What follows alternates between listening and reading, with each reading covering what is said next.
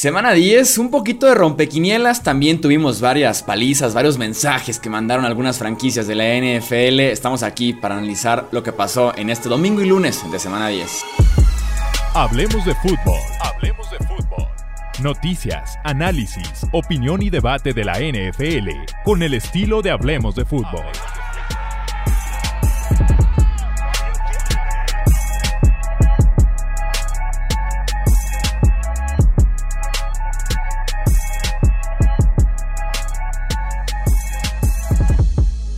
¿Qué tal amigos? ¿Cómo están? Bienvenidos a un episodio más del podcast de Hablemos de Fútbol. Yo soy Jesús Sánchez, un placer que estén con nosotros. Estoy acompañado del buen Tony Álvarez para platicar de lo que fue este décimo domingo y lunes de la campaña 2021 de la NFL. Tony, ¿cómo estás? Bienvenido, un fuerte abrazo.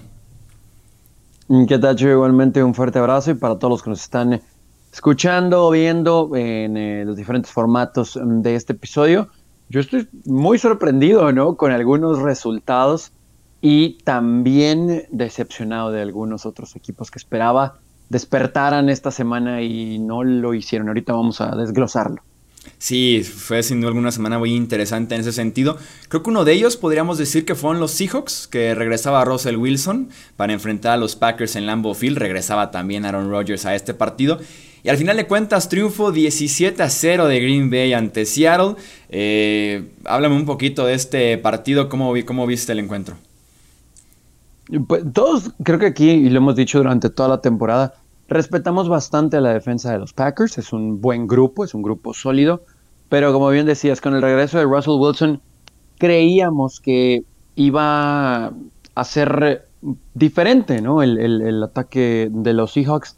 Sí movieron la bola en ocasiones, pero cuando vemos en, en general las estadísticas del propio Russell Wilson son malísimas, 20 de 40 solamente 161 yardas, par de intercepciones, que por cierto también hubiéramos apostado, ¿no? Tal vez por quien interceptaba la pelota esta semana en la liga y nos hubiera ido bien en, los móviles, pero bueno. ¿Quiénes, fueron las, intercepciones raras? Jamal Adams en este partido, su primera como Seahawks. Eh, Daniel Sorensen, el amigo del podcast. ¿Y quién fue el otro? Eh, creo que también alguien de aquí de, de, Packers, ¿no? Eh, ay, ay, de las dos intercepciones. Ah, Kevin King, claro, Kevin King. El esquinero quemadísimo cada semana con los Packers, pero que este año sí juega bien. sí, tuvo una tacleada en el juego, pero su intercepción. Entonces, pues bueno, este, le, fue bien en ese sentido. Eh, pero sí esperábamos algo diferente de los Seahawks, ¿no? Hubo unos momentos, más allá de que sí tuvo eh, recepciones, en los que Russell Wilson, honestamente, en su afán de buscar a DK Metcalf, creo que terminaba arriesgando mucho eh, la pelota. Después ya en la segunda mitad desesperado por falta de puntos y volteas a ver el reloj y pues todavía estaba el juego 3 a 0 en el tercer cuarto, sobre el cierre del tercer cuarto, buscando a, a Tyler Lockett, un pase muy arriesgado entre dos. Nunca en realidad hizo clic esta ofensiva queremos pensar que conforme avancen las semanas y Wilson vuelva a tomar ritmo, pues vayan a generar, ¿no? Pero honestamente, para nada caminó, para nada. Ahorita vamos a hablar de la, de la ofensiva de los Packers, pero, pero sí preocupa, Chuy, porque, insistimos, respetamos a la defensa de Green Bay, pero como para que de verdad nada, o sea, tuvieron oportunidad dentro de la 20, ¿no? Y, y tampoco sacaron puntos. Entonces sí, hay mucho ahí a corregir por parte de Pete Carroll. Sí, es el primer partido en la carrera de Wilson que se va con cero puntos en la NFL, 166 juegos después se le da su primera blanqueada. Sí, fuera de ritmo completamente, estoy de acuerdo en ese sentido. No sé si podríamos eh, apuntar por un regreso prematuro. Se habló mucho de la rehabilitación tan ardua que tuvo Russell Wilson. Al final de cuentas, regresa en la parte corta, decimos 4 a 6 semanas, regresa en 4 semanas. Podríamos tal vez pensar en eso. El mismo Wilson dice que está bien, simplemente no se dieron las jugadas, un nivel bajo por parte de la ofensiva en general. Y sí, para hablar rápidamente de la defensiva de Green Bay. Eh, increíble en cobertura lo que están haciendo en la defensiva secundaria los dos safeties. Eh, Adrian Amos, Darnell Savage, Kevin King, que tiene su intercepción. Eric Stove, que se mete en la conversación por ser uno de los mejores novatos defensivos este año en la NFL.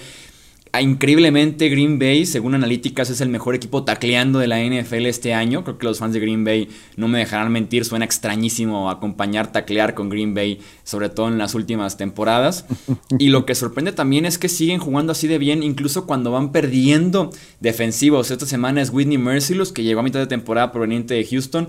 Fue el resto del año por desgarre del bíceps. Rashan Gary eh, también sale de este partido lesionado del codo. Y aún así siguen jugando bien a la defensiva. Así que mucho respeto para Matt LaFree, para Joe Barry, los que están a cargo desde el lateral de esta unidad defensiva. Sí, eh, cada semana nos sorprenden, ¿no? Eh, lo vimos inclusive en Kansas City cuando no estaba Aaron Rodgers, lo vimos en esta ocasión. Y digo, viendo el calendario, conforme se vienen estos juegos, Green Bay pudiera perfilarse como para ser el mejor equipo de la conferencia, más allá del récord, sino en cuanto a actuaciones. Eh, ya hablaremos de eso, obviamente, en, las diferentes semanas, en los previos. Pero si esta ofensiva tal vez pudiera. Uf, no quiero que se escuche mal, pero con las ausencias en su momento de Adams, de Lazard, que no estuvo Rodgers eh, también hace 10 días, pues este equipo, si fuera un poquito más poderoso y encontrara la forma de estar sano, ser más consistente luego del gran juego de, de, Dylan, también por la situación con Jones, que ahorita vamos a, conversar. Pues los Packers se pueden perfilar para ser el equipo más peligroso, tal vez por cómo están jugando otros contendientes, de los cuales comentaremos en el resto del podcast. Pero, pero al menos el juego terrestre está muy bien, y si el juego terrestre le va a ayudar a Aaron Rodgers el resto del camino, se le van a facilitar las cosas cuando entremos a diciembre. Creo que por ahí va la peligrosidad de los Packers en el hecho de que están jugando buena defensiva, buen juego terrestre y ganando partidos con Toy Careers, pues con las cosas como son, no está jugando bien o no está siendo espectacular o dominante. Entonces, si en algún punto Rogers hace clic, eh, pues ahí ya tienes el equipo completo, ¿no? Entonces sí creo que en ese sentido eh, no está jugando del todo bien, su mejor nivel no, no es, pero es, es, peligroso el hecho de que en cualquier momento no deja de ser Aaron Rodgers y se puede encender. Entonces sí, en ese sentido, de acuerdo con lo que dices de Green Bay, yo como último comentario, DK Metcalf se tiene que calmar, ¿eh? Se tiene que calmar porque cada semana se está poniendo los guantes de box, se está agarrando a piñas con defensivos. Esta vez en una misma secuencia agarra de la mascarilla o de la máscara eh, del face mask a tres defensivos diferentes. Luego el tipo regresa a jugar y lo que le dicen, claro, que no te has expulsado, brother, vete a la lateral. Va a ser multado seguramente, pero es cada semana, ¿eh? es, cada semana lo de DK Metcalf ya. Sí, ya es más lo que resta que lo que suma, es algo curioso, pero sí, muy talentoso y demás. Y en algún momento llegamos a hablar en que, y pues está soltando pelotas. Ahorita ya ni siquiera eso, ¿no? Eh, eh, ahora ya se está metiendo en otro tipo de problemas. Tuvo nada más tres recepciones y, le está costando a unos Seahawks que pues no se ve por dónde puedan levantar. No queda mucho, un juego extra de temporada, etcétera, etcétera. Pero como está la división, estaba complicado el camino para Seattle.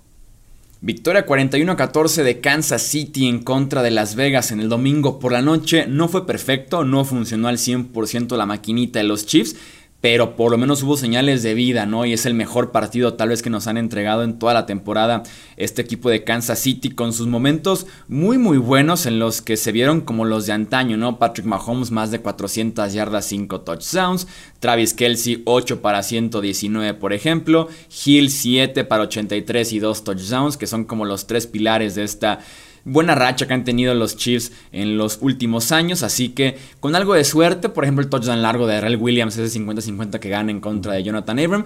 Pero al final de cuentas es la mejor versión que le hemos visto estos Kansas City Chiefs que toman el liderato de esta división oeste de la AFC y que amenazan con un Chiefs están de regreso.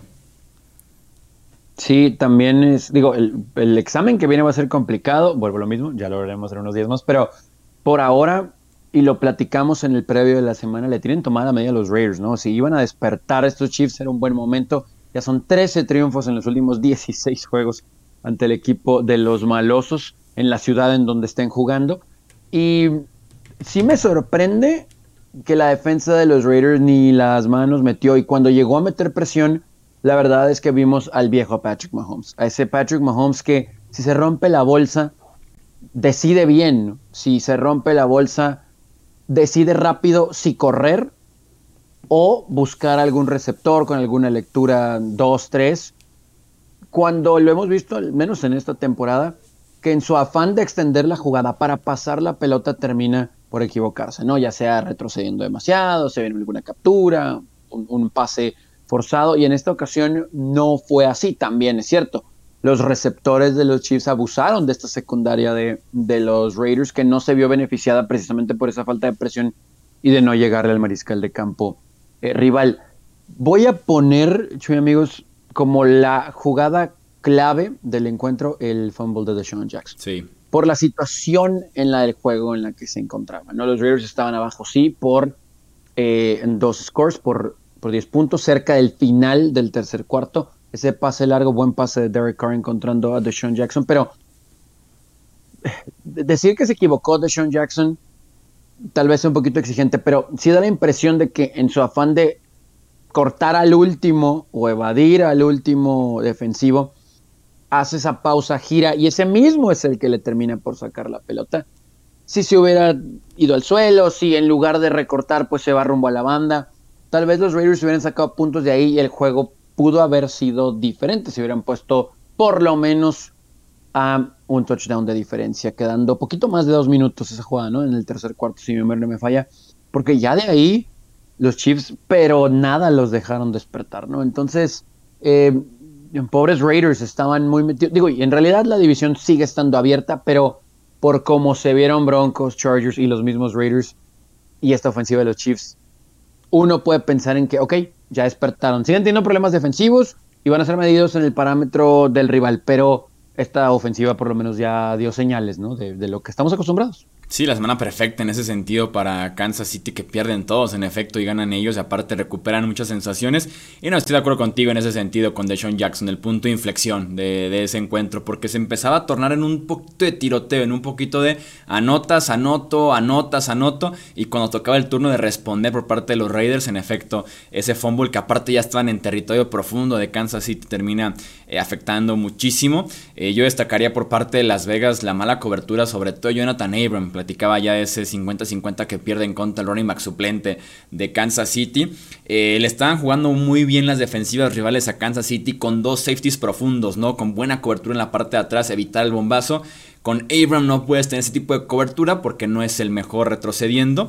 Y según Pro Football Focus, le lanzaron hacia su dirección nueve veces el domingo por la noche permitió 9 recepciones, 127 yardas y 2 touchdowns. El ex primera ronda de los Raiders, hablando justamente de primeras rondas que no han funcionado en Las Vegas últimamente, ¿no? Eh, pasemos a la sorpresa de la semana, la victoria 29 a 19 de Washington en contra de eh, Tampa Bay. Me voy a ir para hablar rápidamente del final de este partido que me encantó. Me encantó lo que hizo el fútbol team con este encuentro, ¿no? Eh, estuvieron ganando 13-0 gran parte del partido en el inicio, después de que Brady lanzara dos intercepciones, pero llegan a la última parte. Eh, touchdown de Brady largo con Mike Evans, se ponen 23 a 19, se acerca Tampa Bay en este partido. Con cuatro puntos para protegerlos con el último cuarto ya. Y Washington se manda una serie ofensiva de 21 jugadas 80 yardas, 10 minutos con 26 segundos y el touchdown de una yarda de Toñito Gibson para congelar tanto el marcador como el, tema del reloj y el marcador brutal, esa serie ofensiva de Washington que pone el sello en este equipo del fútbol team que le juega muy bien a Tampa Bay, ¿no? En los playoffs pasados y ahora la sorpresa en temporada regular. Sí, e, esa serie ofensiva evidentemente fue la que cerró el juego, ¿no? Fueron eh, más de 10 minutos y sí es cierto, no jugó Brady bien, y en general Bucaneros no jugó bien, pero yo viendo eh, los highlights y demás, y en ese momento prestando la atención, tenía un feeling que iban a regresar los Bucks, ¿no? Iban a darle la vuelta eventualmente, porque, qué no, ¿no? O sea, vienen de una bye, ok, entiendes que iniciaron un poquito lentos, que Brady se equivocó, que la defensa no ha detenido a Gibson, pero todavía queda mucho tiempo. Cuando anota Evans, viene de un fumble eh, del equipo de Washington es, curioso porque quedaba muchísimo tiempo, ¿no? Y tenían la pelota cerca de la mitad del campo, si no me falla, y es en un pase corto en el que viene el fumble y rápido viene el touchdown de Evans y volteas a ver el reloj y dices, quedan diez y medio, o sea, los van a detener, o sea con un gol de... No pasa nada, ahorita Brady y compañía van a marchar. Y es una serie ofensiva que yo sé que el fútbol team tiene récord 3 abajo de 500, pero da esperanza, ¿no? no, no me atrevo todavía a decir que Heineke puede convencer al mundo en Washington, pero el montar una serie ofensiva así, claro, te ves beneficiado de un corredor como Terry Gibson y el trabajo de la línea ofensiva en el duelo. Pero respeto, respeto totalmente a Ron Rivera y el juego del domingo en esa serie ofensiva, porque eso fue el punto de inflexión para cerrar la victoria. Así le tienes que ganar a estos equipos como Bucaneros, ¿no? Y también destaco el inicio, porque si bien hicieron jugadas a la defensiva, anotaron en sus primeras cuatro posesiones. Y en, lo mismo, ante un equipo como Tampa Bay, que es el campeón del Super Bowl, que es contendiente nuevamente para repetir, tienes que aprovechar cualquier posesión que tengas. Y el inicio fue bueno y el cierre fue espectacular, ¿no? La verdad es que, digo, que tuvo un juegazo, pero nadie pudo tener a Antonio Gibson. Nadie, nadie, nadie. nadie. Sí, victoria necesaria para Washington, no tanto por las posiciones porque están muy afuera, pero sí para recuperar, o sea, para sentirse mejor un equipo que ha sido de las decepciones este año. El mismo día tenemos la noticia de que Ryan Fitzpatrick probablemente ya no juegue más esta temporada que se extendió la lesión de cadera que sufrió en la semana 1, en el primer cuarto de aquel partido. Entonces, un equipo que le hacía falta este empujón anímico a Ron Rivera y compañía. Este, y pues hay equipos que simplemente juegan muy bien contra ciertos rivales, ¿no? Que se presta un poquito el estilo del rival para jugarle bien. Y también lástima con el fútbol team que en este partido pierden a Chase Young por el resto de la campaña por un desgarre del ligamento anterior cruzado de la rodilla. Sí, esa es una baja sensible. Como bien dices, pues no estamos diciendo que Washington va a ganar 7 al hilo, ¿no? Pero hay muchos elementos en el equipo que nos hacían pensar que podían competir por un lugar de playoff y se fueron rezagando desde el asunto con el quarterback iniciando la temporada y, ahora esto de Chase Young, pero, pero sí puede darle mucho crédito al trabajo de Ron Rivera, ¿no? Como, como lo platicamos en su momento con equipos como San Francisco año anterior, ante adversidad, el cocheo que va a hacer en este caso me parece que el fútbol team sí, sí le tenemos que dar mucho respeto por lo que sucedió este domingo y, y bueno, pues a ver cómo pueden continuar esa temporada sin Chillon, que es el alma, ¿no? Esa defensa. Tennessee sobrevivió de milagro en contra de Tennessee, se aferró 23-21 al triunfo, literalmente en los últimos segundos del partido tuvieron para empatarlo en Nueva Orleans, al final de cuentas Tennessee se lleva esa victoria. ¿Cómo viste este encuentro, Tony? Pues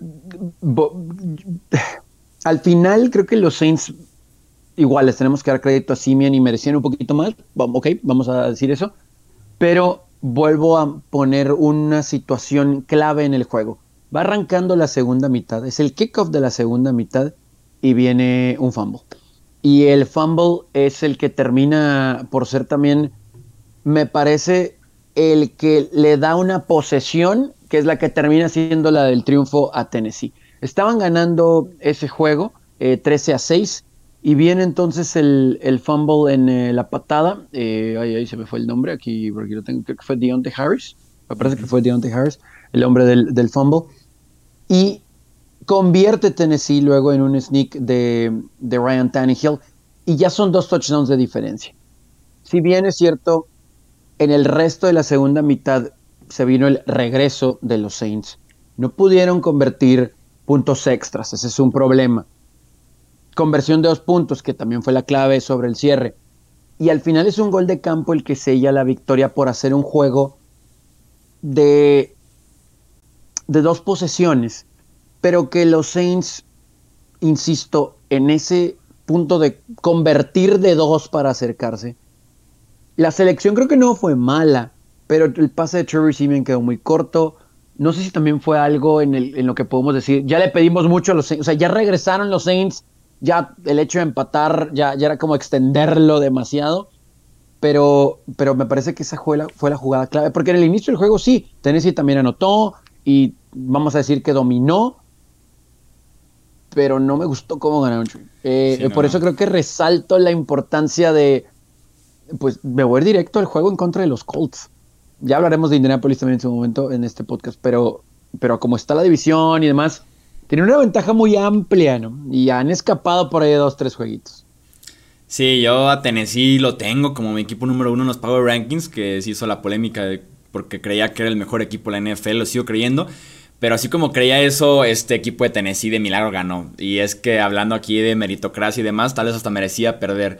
Por diferentes instancias, creo yo. Mencionabas ya los dos puntos extras fallados por Brian Johnson, el pateador de los Saints, que han tenido problemas de kickers todo el año a raíz de que Will Lutz, el pateador muy confiable del número uno de Nueva Orleans, se lesiona, no juega ya el resto de la campaña, así que han tenido aquí probablemente un desfile de pateadores muy malos todos. Falla dos puntos extras Brian Johnson, termina haciendo la diferencia en el marcador de esos dos puntos extras, obliga, como dices tú, a Nueva Orleans a jugársela por dos puntos al final, un pase que se queda muy muy corto. Con Tennessee también tengo el problema de que, y que Sean Payton quiso evitar la multa al final del partido al no hablar al respecto, hay un roughing de passer tan malo que le marcan a Ryan Tannehill, o más bien en contra de un defensivo de los Saints sobre Ryan Tannehill, que niega una intercepción que le había hecho ya Marcus Williams al quarterback de los Titans. Le da un primero y gol a Tennessee en esa serie ofensiva. Sí, detiene otra vez Nueva Orleans. Hay una interferencia defensiva muy bien marcada. Y ahora sí ya viene, ahora sí el touchdown corriendo de Ryan Tannehill. ¿no? Entonces, en ese sentido, entre el roughing the passer, fantasma, que no existió. Los dos puntos extras fallados. Y creo que tiene que ver también con que de alguna forma el modelo actual de Tennessee no me parece tan sostenible. Ya no está Derrick Henry el resto prácticamente de temporada regular. Julio Jones también va a reserva lesionado, va a estar fuera de este partido y dos más por lo menos. AJ Brown se convierte en el único target realmente de peligro en esa ofensiva de Tennessee. Doble equipo, una sola recepción en todo el partido. Entonces, esperar que Ryan Tannehill te lo gane, que está haciendo un trabajo brutal con los Marcus Johnson, con los eh, tight ends nuevos en Tennessee y demás, creo que no me parece tan sostenible el modelo para que siga ganando Tennessee con la gran ventaja de que tienen un calendario muy sencillo. Realmente con récord ganador les queda Steelers y Pats, y Pats, perdón. Fuera de ahí, los demás son récord perdedor. Pero la verdad es que ganó de milagro, o sea, le sufrió de más y hablando de merecer, no merecer, tal vez merecía perder Tennessee este partido. Sí, aquí es donde mencionaba que unos me decepcionaron, otros me... Mm, eh, pues Tennessee, o sea, insisto, y como lo mencionas en los Power Rankings, creo que todavía merece estar en lo más alto de la AFC. En ese sentido, no, no hablando de los standings, sino de los rankings. Pero, pues están 8-2, ¿no? Hasta me siento mal decir que tengo mis dudas. Pero es normal porque sus mejores jugadores no andan o están lesionados, o el que tenía que causar impacto resulta que también va a estar fuera un tiempo y no lo ha causado en realidad en lo que va de la temporada, refiriéndome a Julio Jones. Entonces, pues el tándem por tierra no lo ha hecho mal, pero cuando se compara con lo que tenías, pues eh, la diferencia es, abismal, ¿no? Entonces, sí, coincido, por eso también lo mencionamos aquí hace un par de semanas, tal vez Tennessee termina ganando la división con un, ¿qué? 11 victorias, podría ser, o, pudieran ser más, pudieran ser más, sí pudieran ser más, sí, pero, por el calendario. pero sí me, sí, sí, sí, sí, pero sí me queda un poquito de tranquilidad ver cómo Sean Payton ha encontrado la forma de entrenar a este equipo con pedacitos también, sin cámara, porque fue una lesión que les pesó bastante y tal vez con él les hubiera alcanzado para ganar, tal vez. Pero el hecho de que no tienen estabilidad en la posición de mariscal de campo, Trevor Simeon ha hecho un trabajo bastante decente en dos juegos. Sí. Y tampoco tienen receptores de impacto, ¿eh? O sea, 5-4 eh, no es lo ideal pero hay esperanza como para que Nuevo Orleans pudiera ahí encontrar una forma de meterse a postemporada, ¿no? Que ya sería ganancia conforme están ahorita. Creo que leí por ahí en Next Gen Stats de NFL.com. Los wide receivers y tight ends de los Saints son los que menos separación generan este año en la NFL. Por eso el énfasis en ir por Odell Beckham, tanto en un cambio y después como agente libre, porque le surge porque Michael Thomas no está, eh, Marquez Callaway se ha quedado corto, Trequan Smith se ha quedado corto, Adam Troutman también, entonces en ese sentido el énfasis de querer ir por Odell Beckham Jr. no lo lograron al final de cuentas, pero sí, Trevor Seaman jugando muy bien. Y ya me acuerdo otra jugada en la que se escapa a Tennessee así de milagro, en la conversión de dos puntos, en lugar de ser desde la yarda 2, es desde la yarda 7, porque Adam Troutman hace un false start.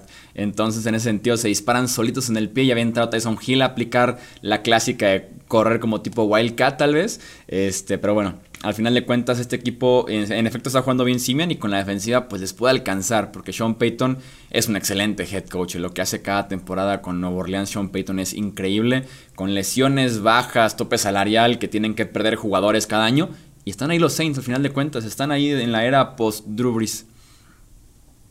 Sí, sí, de hecho sí están en la conversación, ¿no? Y hay un, un pack ahí, ahorita vamos a hablar de, bueno, de Atlanta y de Carolina, etcétera, pero están en la conversación para puestos de, de postemporada, ¿no? Entonces, pues un equipo bien entrenado, falta disciplina y que las lesiones se alejen de, sobre todo de Camara, que es su mejor jugador, eh, tal vez, tal vez les alcance para meterse.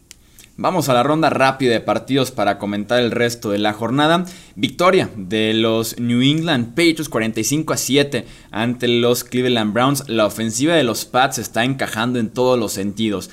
Ya encontraron su combinación, su buena combinación en la línea ofensiva después de diferentes lesiones, COVID, baja de nivel. Ahora sí están jugando muy bien al frente, lo que permite que Ramondre Stevenson tenga un partidazo en contra de esta defensiva de los Browns. Anotó Jacoby Meyers, anotó Kendrick Byrne, anotó dos veces Hunter Henry también. Entonces prácticamente están haciendo todo muy muy bien. Neutralizaron a Miles Garrett, un buen trabajo por parte de Isaiah Wynn y compañía. Dobles equipos, pegarle inicio de la jugada, de todo un poquito para calmar al tal vez defensivo del año de la NFL. Y también a la defensiva se lucieron, ¿eh? deteniendo a Bernes Johnson, interceptando a Baker Mayfield. Realmente solo, solo permiten esa primera buena serie ofensiva de los Browns para arrancar el partido que terminan en 7 puntos en cuarto y gol. A partir de ahí Apenas 200 yardas para Cleveland, uno de 11 en terceras oportunidades, así que partido completísimo y otra paliza que se mandan los Pats en, este, en esta recuperación de la temporada. Van bastante, bastante bien, creo que son contendientes en esa conferencia americana que está de momento abierta para todos. Entonces ahí van a estar peleando en Nueva Inglaterra. Eh, platícanos, Tony, de la victoria 34-10 de los Panthers ante los Cardinals con cierto personaje de regreso. Sí, digo, le podemos dar eh, la explicación de que Arizona tenía todas sus estrellas lesionadas, pero le tenemos que dar crédito a Carolina, me parece, ¿no? Sobre todo por el primer cuarto en el que anotan 17 puntos entre jugadas que ellos hacen y errores también de Arizona. Los Cardinals empezaron con la pelota en su poder, fumble, después dieron la pelota porque no pudieron convertir, convertir perdón, en cuatro oportunidades y luego una intercepción de Colt McCoy. Entonces todo eso lo generó eh, o, lo tradujo Carolina en puntos, ¿no? Llegaron a tener ventaja de 17-0 y la verdad es que de ahí ya no voltearon para atrás. Fue muy difícil para Colt McCoy, terminó en la banca inclusive y hasta la defensa de Carolina se comportó. Cierta explosividad en el juego terrestre, pero ok, PJ Walker lo que se le pidió lo hizo. 22 de 29, 167 yardas y bien decías, el regreso de Cam Newton ciertas jugadas, ciertos paquetes especiales para él, de las que conocía, y con una corpulencia así, hasta anotó un touchdown empezando el juego, se quitó el casco, dijo que estaba de regreso, eh, y bueno, el resto de lo que se le pidió, digamos que lo cumplió de acuerdo a las exigencias del encuentro, pero no deja de ser sorpresa, y Carolina está 5-5, ¿eh? está ahí en puestos de playoff. Platicamos del empate también de Detroit contra Pittsburgh, 16 a 16, el primer empate de la temporada. Un, partido que al final nadie quería ganar, que al final creo que ninguno de los dos ni siquiera merecía empatar. Este partido era derrota para cada uno y vámonos ya a nuestras casas porque está lloviendo muy fuerte aquí en Heinz Field. Eh, Jared Goff, intercepción, balón suelto de Deontay Johnson, gol de campo fallado, que por cierto tenían posición de gol de campo ya los Lions, pero un holding los avienta para atrás. Luego fumble de Pat Freyermuth, esto solamente en el tiempo extra. Así de desastroso fue el quinto cuarto que se aventaron los Lions y los Steelers. Eh, Mason Rudolph decepcionó. Eh, jugó un partido bastante malito y eso que comparativa con Big Ben, híjole, este, creíamos que incluso lo podía hacer hasta mejor, un poquito más explosivo, pero no fue el caso. Una parte del clima, otra parte que realmente no es un quarterback tan talentoso. Lo que estuvo interesante fue que mucha gente pedía a Dwayne Haskins, ¿no? Que iniciara en lugar de Mason Rudolph. Le dan la ventaja a Rudolph por la experiencia que tiene en la NFL y en el sistema específicamente con los Steelers. Y después NFL Media reporta que Dwayne Haskins realmente no era opción entrenamientos muy flojos, un calentamiento muy malo previo a este partido y que además estuvo constantemente en su celular en este previo al partido, entonces como que nunca fue considerado con todo de que tenía la oportunidad de enfrente de él, no una jugada mala, una lesión, no sé, y entrabas y que ni siquiera así se le dio cierta motivación a Wayne Haskins para poder eh, jugar. Vamos viendo qué pasa esto porque Big Ben dio positivo el sábado por la tarde a COVID-19. Y este lunes se le agrega Minka Fitzpatrick, el safety estrella de los Steelers, también en la lista de COVID-19. Enfrentan a los, a los Chargers el domingo. Vamos viendo qué pasa, cómo va evolucionando ese caso con Big Ben y también con Minka Fitzpatrick.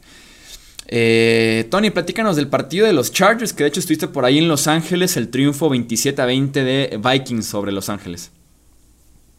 Sí, me, me puedo ir muy exigente eh, y también me voy a ir un poquito eh, light con análisis general, pero le tenemos que dar todo el crédito del mundo a estos vikingos que no sabemos, ¿no? De Jekyll Hyde, la verdad, porque creemos que hay mucho talento en este equipo que no debería estar abajo de 500, pero encuentran formas de perder encuentros. Ahora no fue el caso en el sofá y ganaron, como bien decías. Y la verdad es que, viendo las estadísticas, juegazo de Kirk Cousins, ¿no? 25 de 37, 294 yardas, dos touchdowns. Dalvin Cook, casi 100 yardas por tierra en 24 carreos y un touchdown. El asunto es que aquí lo que yo pedía es, si los Chargers batallan en defensa para taclear, son los peores contra la carrera, cualquier, cualquier momento en el que ibas a detener a Minnesota, pues la posesión a la ofensiva la tienes que convertir. Y en el primer cuarto los Chargers lo hicieron a la defensiva, pero no a la ofensiva. Y Justin Herbert tampoco tuvo un juego bueno, menos de 200 yardas por aire. Una intercepción clave que también terminó en puntos para los vikingos y que dominaron eso para la segunda mitad, controlaron el reloj y tuvieron también una serie ofensiva para sellar el triunfo, para no devolverle la pelota a los Chargers, que otra vez, ¿no? Digo, me voy a lo, a lo general, Chargers está todavía en puestos de playoff y hay cosas por corregir. En lo específico, han perdido tres de los últimos cuatro y voy a aventar el comentario de que apenas le ganaron a Filadelfia, porque ahora ya lo tenemos que ver así. Ya está un poquito preocupante la situación y un poquito exigente con Brandon Staley. No pudieron correr la pelota en realidad llega un momento en el que te encuentras dos posiciones atrás, tarde en el juego, olvídate de correr. Tienes a uno de los mejores quarterbacks jóvenes, úsalo, ¿no? Y también la protección fue bastante mala. Fue un juego muy completo de los vikingos, honestamente. Vamos hablando del Monday Night Football. La victoria también, sorpresa, 31-10 sobre todas las formas. El marcador de San Francisco en contra de Los Ángeles. Por esto se juegan los partidos. San Francisco tuvo dos grandes ventajas el lunes por la noche. Una de ellas fueron las trincheras, las dominó ambos costados de la línea ofensiva, línea defensiva Dominaron por completo a Los Ángeles al frente y la segunda gran ventaja fue Divo Samuel.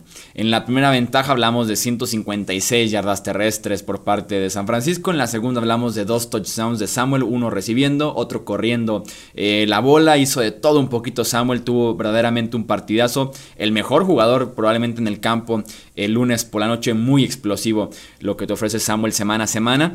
Tuvimos tal vez la mejor no intercepción que he visto en mi vida. Eh, desafortunadamente se marcó castigo con todo y que el defensivo es una jugada buenísima en la que primero bate el pase y ya que está en el suelo tirado, con una sola mano, apoyado con su trasero, con sus eh, posaderas, con, como lo quieran decir, hace la intercepción. O sea, qué locura. Debe haber, un, debería haber como una forma de que los oficiales digan, esta jugada fue tan buena que el castigo se anula y mejor nos quedamos con la jugada porque realmente la mejor no intercepción que he visto en mi vida. Este, y por Los Ángeles, uno de esos días en los que nada sale bien. Drops de Cooper Cup, drops de Tyler Higby, Matthew Stafford dos veces interceptado, jugó BJ, no fue factor, este, salió todo mal para Los Ángeles y San Francisco, pues al contrario, ¿no? Finalmente jugaron bien en Levi's Stadium y ganan este partido de forma muy convincente.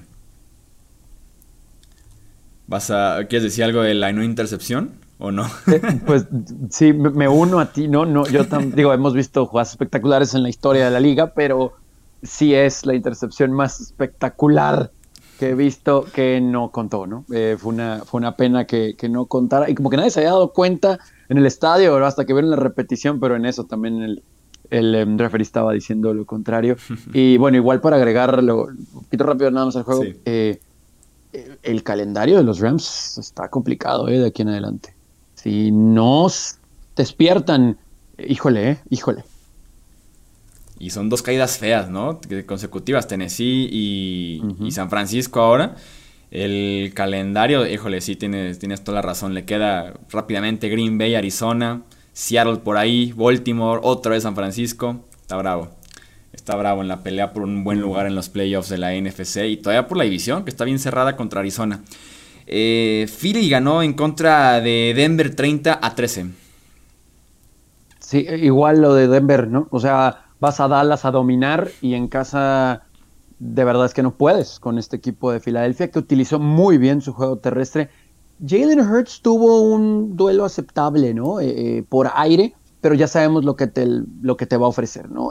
la combinación con Howard, con Scott por tierra, que tuvieron juegos impresionantes, ambos más de 10 acarreos, ambos más de 80 yardas por tierra, y el mismo Hertz no contribuyó con lo que pudo, más de 50 por tierra para él, si bien por aire no llegó a las 200 yardas, pues tuvo un juego aceptable, solamente una intercepción, pero hay un momento clave cuando estaban abajo por 7 en el tercer cuarto, los Broncos Terry B tiró una intercepción en zona. De hecho, en la zona de anotación.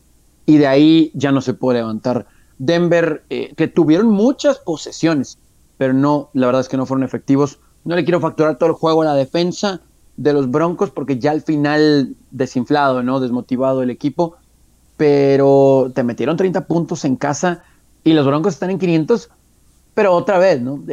empezaron bien, luego dijimos, ok, pues la falta de talento ofensivo, se les va a Von Miller ahora, y están en la ensalada, pero por la actuación ofensiva no nos dan muchas esperanzas, ¿no?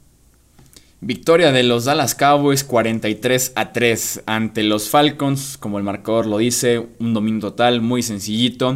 Eh, partidazo, un día de campo para Dak Prescott, para CeeDee Lamb, para Zeke Elliott. Regresa Michael Gallup de lesión, tiene por ahí tres recepciones, 42 yardas, porque si falta todavía otra arma en esta gran ofensiva de los Cowboys. Octava intercepción de Trevon Dix el líder de la NFL en la categoría. Dan Quinn tiene su partido revancha, despedido como head coach de los Falcons la campaña anterior, ahora como coordinador defensivo de los Cowboys, nada más tres puntos permite su unidad en contra de Mary Ice.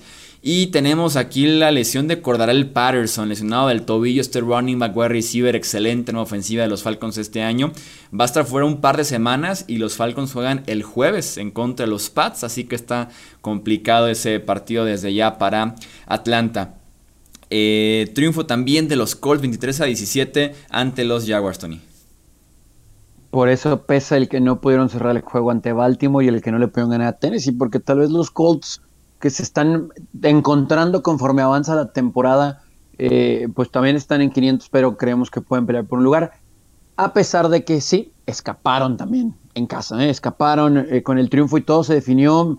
Me atrevo a en el primer cuarto arrancan el juego con una posesión que termina en tres puntos y después detienen a los Jaguars, les bloquean la patada y la regresan para touchdown. Anotaron 17 puntos, de hecho el primer cuarto terminó 17-6, favorable del equipo de los Colts, pero de ahí en adelante un gol de campo y no volvieron a anotar hasta el cierre del juego otro gol de campo para extender esa ventaja a un touchdown que obligó a los Jaguars a avanzar pues todo el campo prácticamente y los detuvieron a la mitad del mismo con mucho tiempo en el reloj, con la posibilidad de perder si Trevor Lawrence podía obtener un touchdown por ahí y un punto extra, pero la defensa hizo el trabajo. Pero hay que ponerle palomita al final de los Colts que ganan quinta victoria para ellos en la temporada. Y para cerrar tenemos el triunfo 45 a 17 de los Bills ante los Jets. Mencionábamos en la previa que los Jets perdían porque les corrían muchísimas yardas. Buffalo no era el caso, aunque aquí se adaptó. Y en efecto corrieron bien la bola, 139 yardas corriendo, 4 touchdowns por esta misma vía. Anota Devin Singletary, Matt Breida, Zach Moss, Isaiah McKenzie por Buffalo. Josh Allen rebota, un muy buen partido, según Pro Football Focus, el mejor coreback calificado de toda la semana 10. Stephon Dix Bienvenido a la temporada 2021 Stephon Dix, el mejor partido que ha tenido en el año. Un partido común y corriente para él en 2020. O finalmente aparece en 2021 su gran, gran partido. 8 recepciones, 162 yardas y un touchdown. Eh, qué bueno es tener regreso a un jugador tan bueno como Stephon Dix. Mientras que el caso de Mike White, que era la historia que aquí decíamos del apodo de Mike White y demás. Pues, ¿qué le podemos decir ahora? Cuatro intercepciones, al punto de que Joe Flaco entró en su lugar para cerrar el partido. Entonces, se acabó. Supongo que se acabó la era de Mike White y ahora sí hagan todo lo posible porque Zach Wilson regrese. duró lo que creo que es, duró lo que esperaba que durara, la verdad, pero bueno, nos entretuvo un ratito. Lo triste es que dijo que tuvo que haber sido un pick de primera ronda, ¿no? Y luego va y lanza cuatro intercepciones. Entonces, pues. Se acabó las. Se le hicieron muy pronto las 12, ¿no? Para que se le acabara el cuento de Cenicienta. Sí, sí, sí. pobres Jets. Sí, caray. Pero bueno, ahí están entonces eh, los partidos de la semana 10. Recuerden que regresamos el jueves por la noche en Twitch, el viernes por la mañana en podcast y YouTube para hacer la previa de la eh, semana 11 y claro, platicar del Thursday Night entre, New England y Atlanta. Eh, recuerden seguirnos, Twitter, Facebook e Instagram, nos encuentran como Hablemos de Fútbol y a nombre de Tony Álvarez, yo soy Jesús Sánchez y eso es todo por este episodio.